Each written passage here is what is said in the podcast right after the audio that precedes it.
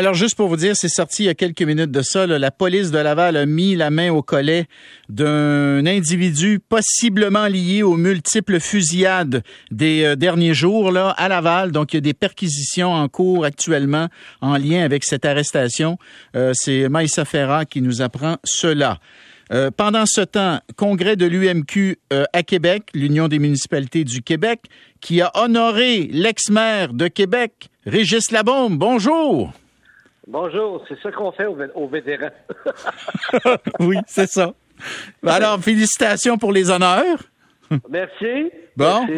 Et là, et là, honnêtement, Régis, je, je, prévoyais pas, je prévoyais parler un peu de la vie après la politique et tout ça, mais je trouve votre chronique de, de ce matin tellement intéressante que je pense qu'on va, on va se parler de ça.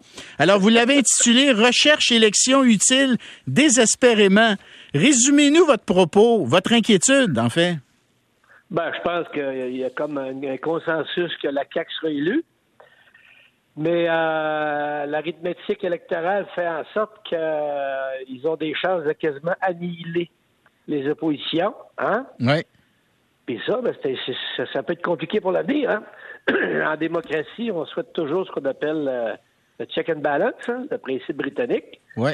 Et un gouvernement trop fort, hein, qui fait une radio puis qui passe la gratte pendant les élections, ça donne normalement des élus qui peuvent avoir euh, une tête un petit peu plus grosse, qui a de la visée à passer dans la porte.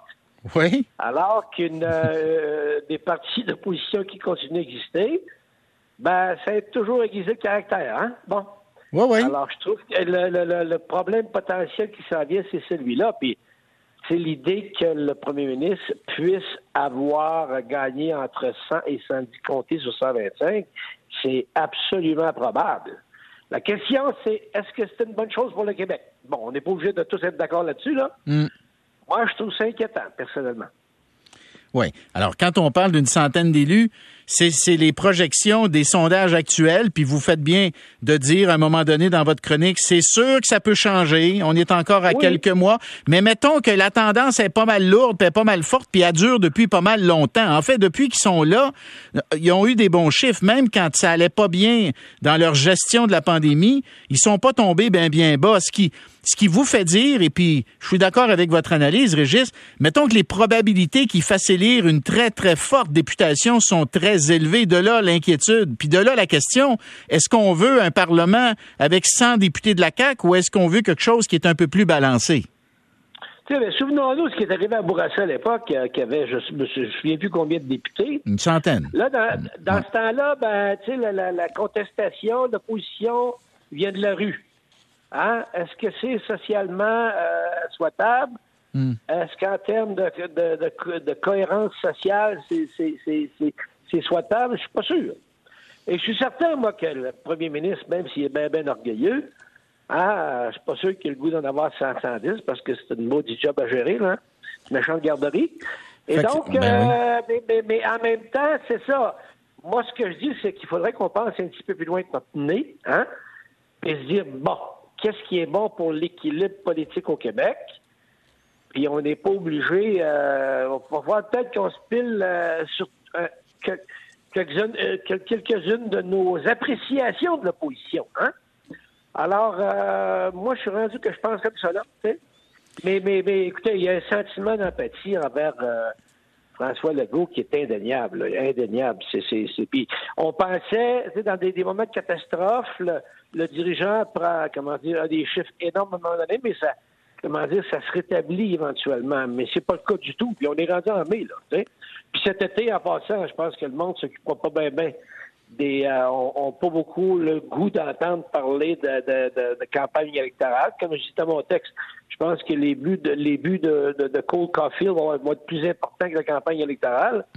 Alors, ça, il risque d'avoir de l'abstention. Quand il y a de l'abstention, c'est parce que les gens ne veulent pas aller voter contre le pouvoir. Alors, ça augmente, selon moi, les chances d'avoir un, gouvernement mammouth où il y a plus beaucoup d'opposants. Alors, ça, démocratiquement, euh, c'est, c'est, délicat. Il y en a qui disent que l'opposition, euh, si elle ne vient pas des partis à l'Assemblée, elle va venir des élus municipaux. Puis euh, celui qui vous a succédé à Québec m'a dit une affaire. Euh, encore il y a quelques jours de ça, il a, critiqué très durement le, comment dire le discours de la CAC sur toute la question de l'étalement. et, d'ailleurs, c'était drôle ce matin parce que Legault était là, François, le, François Legault était là, puis, puis vous, vous étiez dans la salle, puis il vous a dit, dans le fond, c'était facile de travailler avec toi, Régis. en faisant référence au fait que, que M. Marchand, qui vous a succédé, a eu des mots quand même pas mal durs pour la CAQ ces derniers temps. Hein? Oui, mais bon, je veux pas euh, m'impliquer, faire la belle-main pour euh, les, élections, euh, ce qui se passe à Québec. Mais dites-vous bien que de toute façon, le gouvernement, on est rendu en mai. Ils vont faire comme les gardiens de but, ils vont se laisser frapper par la rondelle, OK? Au lieu de s'exciter, ils vont s'organiser pour naviguer jusqu'à l'élection mais je pense qu'ils vont s'en souvenir après, par exemple. ça, ça leur donne rien de chicaner avec des élus municipaux, etc. C'est inutile actuellement. Moi, je pense qu'ils veulent pas brouiller l'eau, hein? Mm. Ils veulent que, ça passe comme du beurre dans le poêle. Alors, faut pas s'attendre à ce qu'il y ait des gros débats euh, contre les élus municipaux. Je m'attends pas à ça. Puis d'ailleurs, je pense que le ton a été donné ce matin. Alors, c'est un phénomène, selon moi, qui est normal. Mm. Mais normalement, moi, l'habitude que j'ai, ce que j'ai connu de ce gouvernement-là, c'est qu'ils ont de la mémoire. puis, puis, oui, oui, absolument, vous avez raison. Puis là, ben, juste pour euh, jaser encore une couple de minutes, dans votre papier d'un matin, vous le dites, euh, l'élection peut paraître inutile pour beaucoup de concitoyens parce qu'ils n'ont pas le goût d'abord d'en parler, ils n'ont pas le goût d'y penser. Ils jugent que, ils jugent que Legault, finalement, euh, euh, tu sais, il n'a pas, il a pas fait juste des bons coups pendant la pandémie, mais les autres auraient pas fait mieux. Mais, mais, vous, mais vous ajoutez, vous prenez acte de tout ça, puis vous ajoutez, pourtant, il y en a des enjeux qui pourraient faire l'objet d'une après bonne discussion. Là, l'avenir du réseau de la santé, la question de la main-d'œuvre, puis son corollaire, l'immigration. Je veux dire, il y en a de la matière sur la table moi, je pourrais rajouter le climat. Qu'est-ce qu'on fait pour lutter contre les changements climatiques? Il y a des enjeux de fond qui devraient faire l'objet d'une discussion dans une campagne électorale. Il y en a, ils sont très importants. Il faudrait pas passer par-dessus ça en se disant, de toute façon, la CAQ va être réélue, je m'en occupe pas, puis j'irai même pas voter. Mais le problème qu'on a, Bernard, vous savez, c'est que le monde est épuisé, là. Le monde est fatigué. Ils veulent prendre du soleil, ils veulent prendre de l'air. Je suis même pas sûr qu'ils ont le goût de débattre des grands, des grands enjeux je pense que le gouvernement l'a compris aussi. Le monde n'est pas là. Le monde est, à bout. On a passé deux, deux, années difficiles. Ils veulent juste, ils veulent juste de, comment dire, intellectuellement, émotivement, avoir la paix. Alors, le danger, c'est que ces, ces, enjeux-là, qui sont absolument euh, primordiaux, moi, je pense que ça ne se débattra pas naturellement. Parce que le monde n'aura pas d'intérêt. Ils veulent avoir la paix. Parce qu'oubliez pas une affaire, là. Le 4 octobre, là, on est encore quasiment, on est dans l'été haïtien à peu près, là.